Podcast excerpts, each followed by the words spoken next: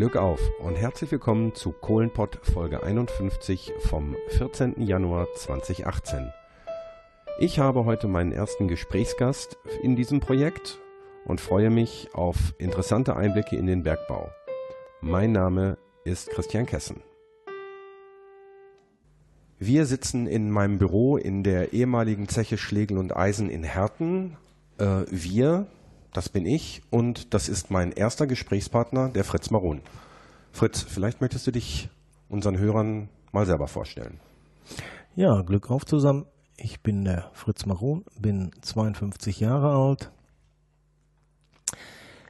habe auf dem Bergwerk Schlegel und Eisen gelernt und gearbeitet, war hier Grubenwehrmitglied. Mein Vater hat hier gearbeitet, ist hier ums Leben gekommen beim Grubenwehrunglück 1977. Ich bin jetzt noch äh, aktiv beim Geschichtskreis Schlegel und Eisen, wo ich auch äh, auf diesem Bergwerk Führung durchführe, was mir sehr viel Spaß macht, was ich gerne mache. Und äh,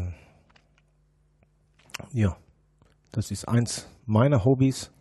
Ansonsten bin ich Sammler von Fußballbildern, Autogrammen, bin Aussteller auf Sammelbilderbörsen in ganz Deutschland und äh, bin also recht bekannt auch durch und viele Vereine, die äh, Jubiläum oder Chroniken schreiben, schreiben mich an, kommen zu mir, wollen Material haben aus den 40, 50er, 60er Jahren.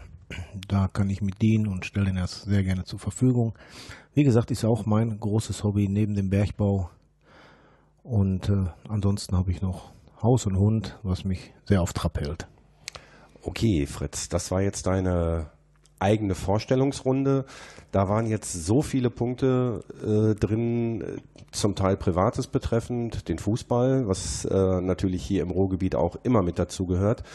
Ähm, ich möchte mal nachhaken. Äh, fangen wir mal erstmal mit dem traurigen Teil an.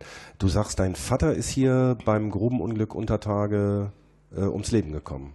Ja, das war am 27.10.77.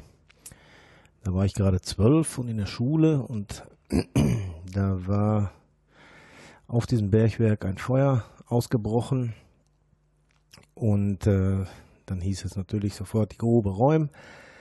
Und dabei ist festgestellt worden, dass ein Mann vermisst wurde.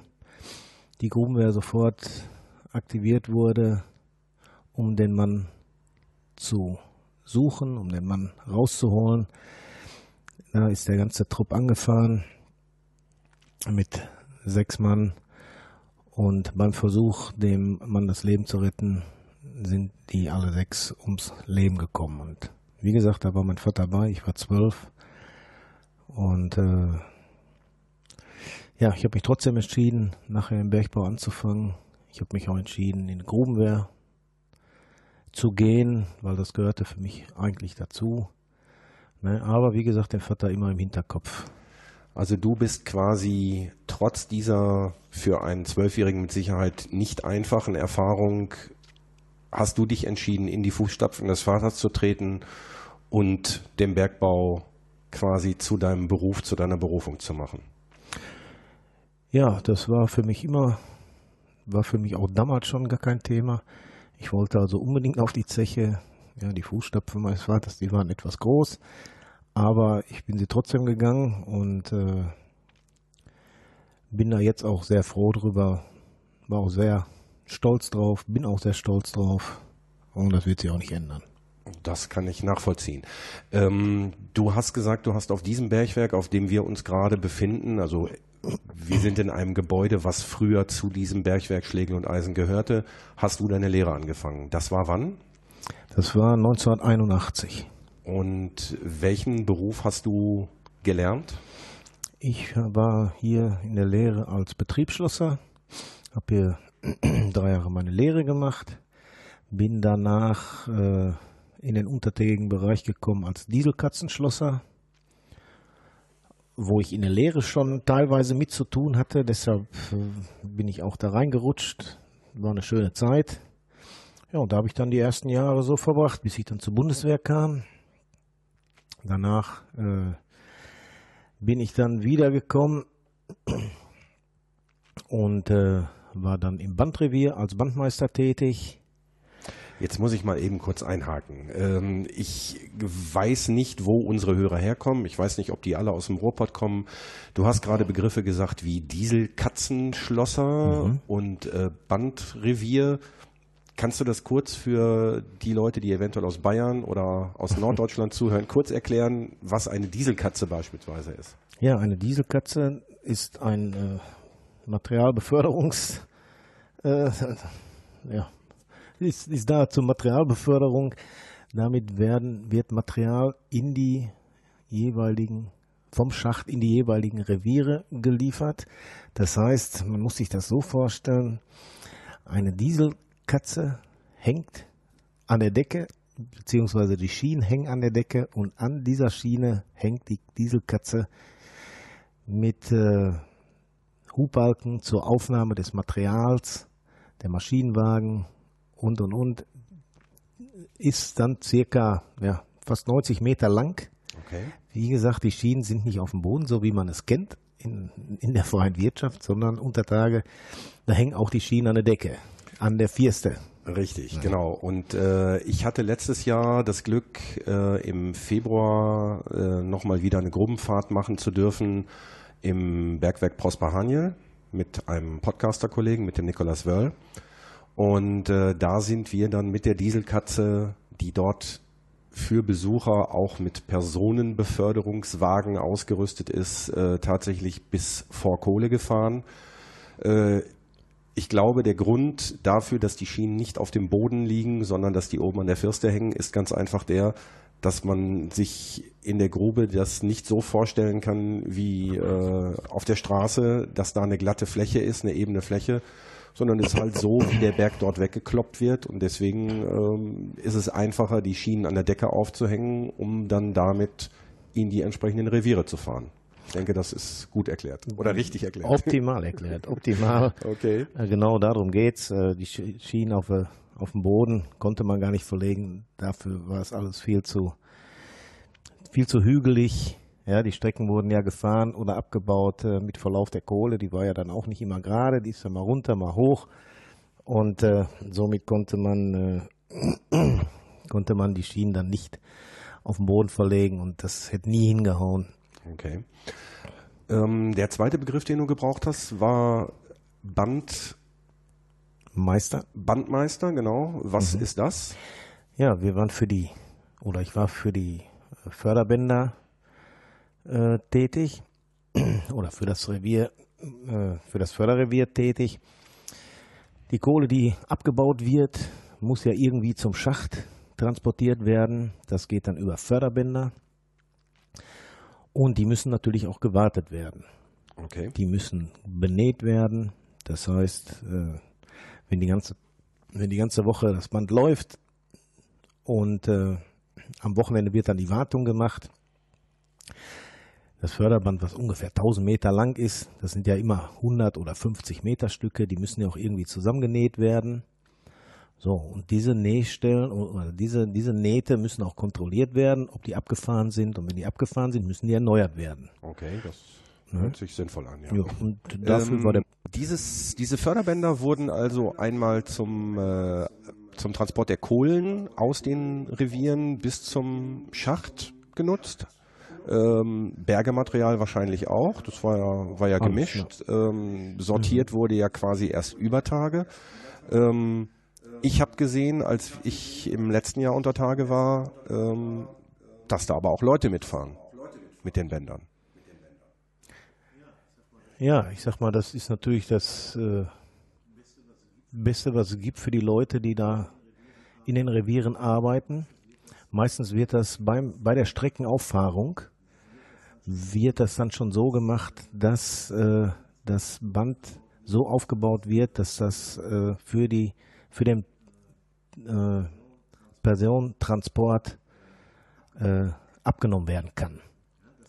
Ja, das heißt, äh, mit, dem, mit der Streckenauffahrung ist eine Bandabstichstelle, die oben äh, an der Strecke ist und umso tiefer die Strecke reingeht unten, da ist natürlich auch eine Bandaufstiegsstelle.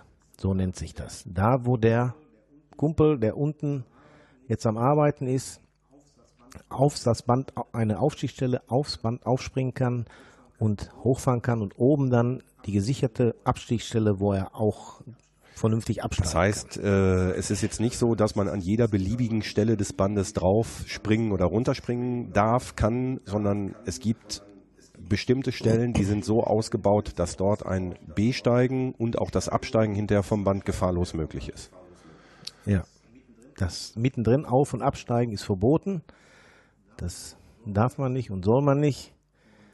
Und weil das auch zu gefährlich ist. Dafür sind ja die Absteige- und Aufsteigestellen da, die dementsprechend gesichert und äh, auch nur dafür Was würde beispielsweise passieren, wenn man, ich sag mal, auf das Band aufsteigt, sich dort drauflegt, weil so habe ich es gesehen, die äh, Kumpel haben also auf dem Band gelegen, auf dem Bauch. Ähm, und sind dann in dem Bereich, wo sie absteigen konnten, halt haben sich hingehockt und sind dann aufgestiegen. Da war dann auch die Kopfhöhe entsprechend da. Äh, was wäre beispielsweise, wenn jemand ohnmächtig wird oder einschläft oder sonst irgendwas? Äh, wo würde der landen? Würde der irgendwann automatisch mit der Kohle zusammen nach oben kommen oder wie sieht das aus? Ist, da gibt es mit Sicherheit Sicherheitsvorkehrungen. Ja, auf jeden Fall. Äh, erstmal hat man äh, nach dieser Aufstiegsstelle oder nach dieser Abstiegsstelle ist dann noch quer über dem Band eine, eine Klappe, die man dann noch betätigen kann oder wo man vorhauen kann. Wenn die dann, die löst dann sofort den Notschalter aus und das Band Okay. bleibt stehen. Aber am wichtigsten ist, jeder Bergmann hat in seinem Lampenriemen, in seinem Lampengürtel, da wo er den CO-Filter dran hat und die Batterie für seine Lampe, ein Personenkennbaustein. Okay. Das heißt, so ein, Ja. so ein, so ein Sender, der quasi Ein Sender, ein Signal genau. gibt, wo der Bergmann sich gerade Ja. befindet.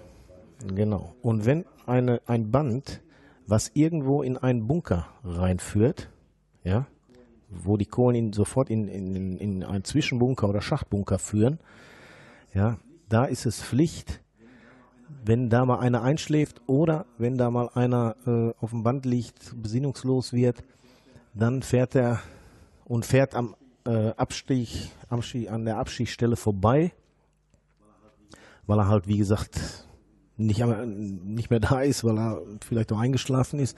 So, dann gibt dieser Sender, dieser Personenkennbaustein, äh, ein Signal ab und das Band bleibt sofort stehen. Und wenn, dann hat auch die Grubenwarte, hat dann da äh, Einsicht natürlich darüber.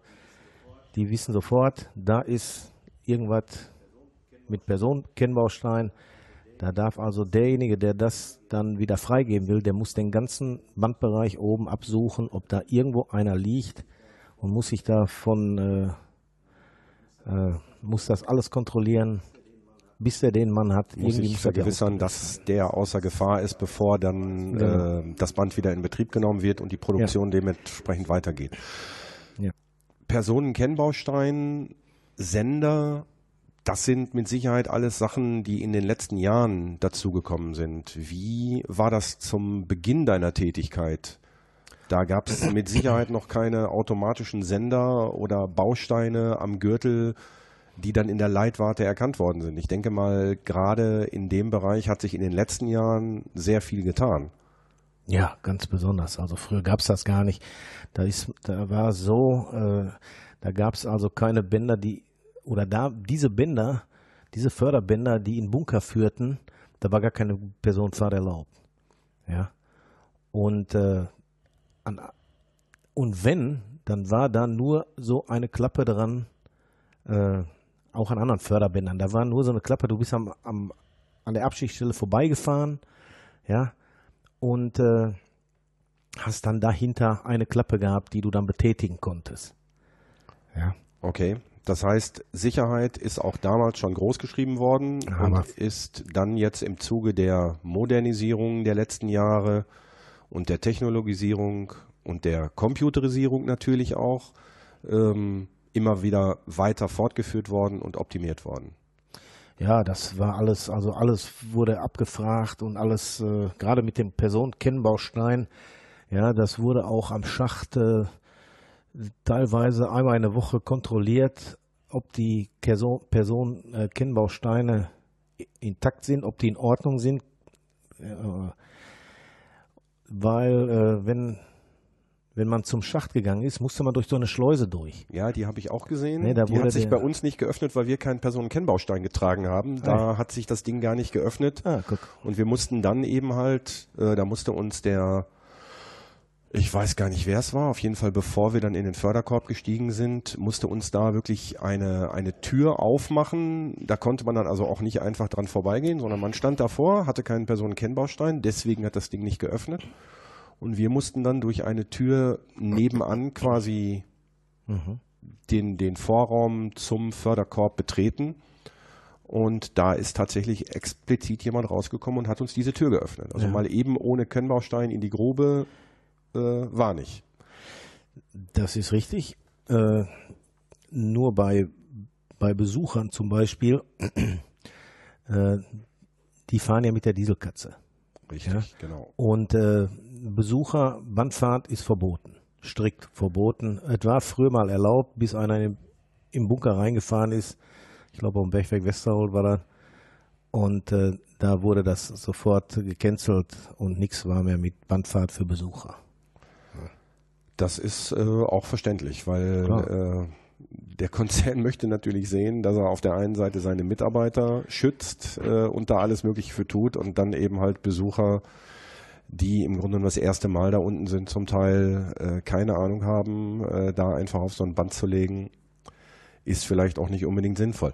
Jetzt hast du äh, gerade das Bergwerk Westerhold erwähnt. Äh, Westerhold ist von hier aus, äh, ich sag mal, Luftlinie ja, so drei Kilometer, vier Kilometer. Westerhold, ein Stadtteil von Herten, der Stadt, in der wir uns gerade befinden. Ähm, warst du auch mal im Bergwerk Westerhold tätig?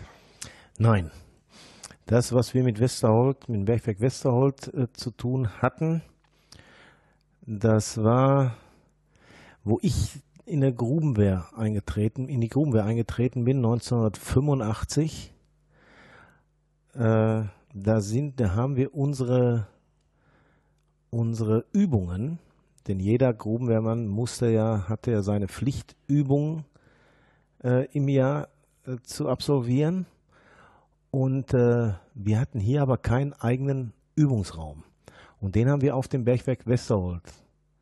Haben wir da unsere, da haben wir unsere Übungen durchgeführt. Das heißt, wir sind, wir haben uns hier getroffen, wir haben uns hier äh, umgezogen, haben unsere Sauerstoffgeräte aufgesetzt und alles und sind dann zum Bergwerk Westerhold und haben da unsere Raumübung, unsere Grubenwehr-Raumübung über Tage durchgeführt. Ähm, der Begriff Grubenwehr ist jetzt heute auch schon ein paar Mal gefallen. Ähm, ich als Kind des Ruhrgebiets weiß natürlich, was das ist. Äh, der eine oder andere Hörer, die eine oder andere Hörerin gegebenenfalls nicht. Magst du kurz noch erzählen, was die Aufgaben der Grubenwehr waren, beziehungsweise ja aktuell noch sind bis Ende des Jahres und wahrscheinlich auch darüber hinaus noch? Weil Ende des Jahres wird zwar die Steinkohlenförderung eingestellt, das heißt aber nicht, dass damit automatisch zum Beginn des neuen Jahres der Deckel drauf ist, sondern da ist ja dann auch noch ein bisschen was anderes zu tun. Da kommen wir bestimmt in den nächsten Folgen nochmal drauf. Aber zunächst mal, was ist die Aufgabe der Grubenwehr? Ja, die Grubenwehr äh, hat die Aufgabe, im Falle eines äh, Brandes beziehungsweise äh, in Situationen, wo äh, es sehr brenzlig wird, ob jetzt äh, Tote geborgen, geborgen werden müssen oder äh, irgendwas ist zusammengebrochen. Natürlich äh, Grubenbrände, natürlich hauptsächlich ne, oder alles, was mit Gefahr zu tun hat, dafür war die Grubenwehr da. Okay, das heißt, äh, wenn beispielsweise ein Kumpel unter Tage sich, ich sag mal, bei irgendeiner Arbeit den Fuß gebrochen, die Hand verletzt hat, war das schon eine Aufgabe für die Grubenwehr Nein. oder war das noch, äh, musste der selber sehen, wie er da rauskommt? Der wurde dann von den Kollegen äh, zum Schacht gebracht im Schleifkorb. Ja, wenn Verletzter unter Tage war, dann hat der absoluten Vorrang gehabt. Ja, dann ist der zum Schach gekommen, da stand der Förderkorb, dann der stand da und der blieb so lange da stehen, bis der Verletzte am Schacht ist. Okay, und Dann- wenn dann irgendwie einer eine Pumpe oder einen Schlauch brauchte, dann musste der so lange Der- warten, bis der, alle. bis der Kumpel da raus Dann- war. Okay. stand der Korb unten und egal was war, Verletzter, wenn das hieß, kommt ein Verletzter, dann steht der Korb da. Dann ist über Tage, wenn gebraucht wird, der Notarzt da. Okay. Ne, es ist alles, der hat absoluten Vorrang gehabt. Dafür waren aber dann, das haben aber da meistens die Kollegen gemacht, die dann im Umfeld äh, seines Arbeitsplatzes da mit ihm zusammen waren. Grubenwehr waren halt hauptsächlich da, äh, Bekämpfung von Grubenbränden, ja, halt die Feuerwehr für Übertage, äh, für Untertage. Untertage. Was die, was die, hier oben die Feuerwehr ist, die müssen auch mal da und mal dahin. So ist die Grubenwehr auch zu irgendwelchen äh, Strecken hingekommen, die geöffnet werden mussten, die zugemacht wurden durch einen Damm. Ja, da sind, ist dann die Grubenwehr, hat den Damm dann äh, aufgemacht, von Hand mit dem Abbauhammer zum Beispiel, teilweise mit unter Sauerstoff. Man weiß ja nicht, welche Gase dahinter sind, beziehungsweise man hat vorher gemessen. Das war sowas für die Grubenwehr. Okay. Ähm, warum wurden Strecken wieder aufgemacht, beziehungsweise warum wurden Strecken vorher zugemacht und dann wieder aufgemacht? Ja, das äh, kann so sein, dass die, dass dann irgend, irgendein Abbaufeld, äh, das wurde, wurde äh, abgekohlt. Die Strecken dahin, die brauchte man nicht mehr. Dann hat man Streckeneingang, Streckenausgang irgendwo, hat man dann einen Damm gesetzt. Das heißt, äh, der Damm war dann sechs Meter, sechs Meter lang äh, in der jeweiligen Streckenbreite und Streckenhöhe. Ne? Und, äh, und dann hat man dieses, diese Strecken hat man dann abgeschmissen. Und irgendwann hat man vielleicht, was weiß ich, die, diese Strecken wieder gebraucht zur, zur Bewetterung äh, von, von anderen Abbaufeldern, wo man ja äh, die Luft äh, oder die Wetter, sagt man ja unter Tage, äh, gesteuert hat dahin, da hat man die dann vielleicht wieder brauch, gebraucht und dann hat man die wieder aufgemacht. Du hast gerade von Wetter und Bewetterung gesprochen. Ähm, für die Leute, die das nicht wissen, versuche ich das jetzt mal laienhaft zu erklären. Du korrigierst mich bitte, wenn ich grobe Fehler mache. Äh, stellen wir uns mal ein Bergwerk so vor, dass wir einen Schacht haben, in dem wir nach unten fahren können. Dort unten haben wir dann eine Art Tunnel. Und dieser Tunnel muss zwangsläufig auch noch einen zweiten Schacht haben, ähm, damit die frische Luft eingezogen und die verbrauchte Luft abgeführt werden kann. Und das wird dann unter Tage, weil wir dort nicht von einem Tunnel, sondern von mehreren Tunneln, von ganzen Tunnelsystemen, Streckensystemen reden, ähm, durch diverse technische Maßnahmen gewährleistet, dass diese Wetter, die Luft, sowohl die Frischluft als auch die Abluft, eben halt entsprechend gesteuert werden kann. Wettertüren ist so ein Begriff, den ich aus dem Ruhrgebiet kenne. Ja, hast du ja schon alles gesagt. Ja, es gibt äh, wettereinziehende Schächte und wetterausziehende Schächte. Ja, die Luft wird durch diese ganzen Gänge, durch Wettertüren äh, gesteuert. Ja, es muss ja genug Luft in den Kohlenabbaurevieren ankommen. Eigentlich überall muss eine gewisse Wetterführung sein. Und das wird halt durch Wetter, durch äh, Wettertüren äh, gesteuert. Und äh, da, wo, äh, ich sag mal, Strecken Sackgassen sind, so wie zum Beispiel in Streckenvortrieben, ja, da ist am Streckeneingang hängt da ein Lüfter und dann wird da, ja, wie soll ich sagen, ein 1 Meter oder 1,20 Meter breiter Schlauch, ein Faltschlauch, Lutte genannt, an diesen Lüfter angebracht und mit dem äh, Vordringen des Streckenabbaus werden immer, wird immer ein Stück Lutte da dran gebaut. So dass So, dann dass auch im hinteren Bereich im immer Hinter- noch genügend genau. Luft ankommt. Ja. Ähm, da wird dann Luft, frische Luft reingeblasen oder äh, Abluft abgesogen? Da wird frische Luft reingeblasen. Okay, und die Abluft sucht sich dann automatisch seinen Genau. Weg oder ihren Weg und äh, verlässt das Ganze dann. Ähm, ja, diese Wettertüren sind ja auch richtig massive, massive Dinge. Also das kann man sich nicht so vorstellen wie so ein, wie so ein dünnes Garagentor, sondern da sind schon, da sind auch schon richtige Drücke drauf und auch, auch Windgeschwindigkeiten zum Teil. Ne? Ich habe das mal gesehen, wenn da irgendwie, wenn man da so ein Taschentuch äh, fallen lässt, so ein Tempo, ähm, dann äh, sucht sich das schon seinen Weg und, und fliegt da richtig durch die Gegend. Ne? Ja, ich sag mal, wenn man, wenn man äh, die Wettertüren, die meistens, äh, ich sag jetzt einfach mal 100 Meter auseinander sind, weil da ja vielleicht eine Dieselkatze durchfahren muss, ja, und äh, jetzt soll ja eine Tür immer geschlossen werden, damit kein Wetterkurzschluss entsteht. Und äh, wenn dann mal beide Türen durch irgendeinen Grund aufgehen, auf sind, dann herrscht da natürlich eine Wettergeschwindigkeit äh, ohne Ende. Dann ist aber irgendwo auch ein Wetterkurzschluss. Okay. Da muss man sich dann schon zum Teil festhalten, beziehungsweise ja. darf keine Papiere irgendwo auf dem Tisch liegen haben. Oder auf dem Tisch ist gut, aber auf seiner Arbeitskiste liegen haben, auf seiner GC-Kiste. Ja. Weil sonst sind die Papiere weg. Da muss ja. man sie suchen. Ja, Fritz, wir haben jetzt äh, fast eine halbe Stunde rum. Ähm, es waren sehr viele, sehr viele Begriffe. Äh, wir sind, glaube ich, äh, nicht mal am, am Anfang von dem, was du so erzählen könntest. Ähm, ich würde trotzdem sagen, wir hören einfach für heute auf. Aus mehreren Gründen. Art 1 weiß ich nicht, ob die Hörer und Hörerinnen, ich muss mir mal an, angewöhnen, Hörerinnen zu sagen, das machen Podcaster so. Ähm, Echt? Warum? Äh, einfach äh, aus Freundlichkeit.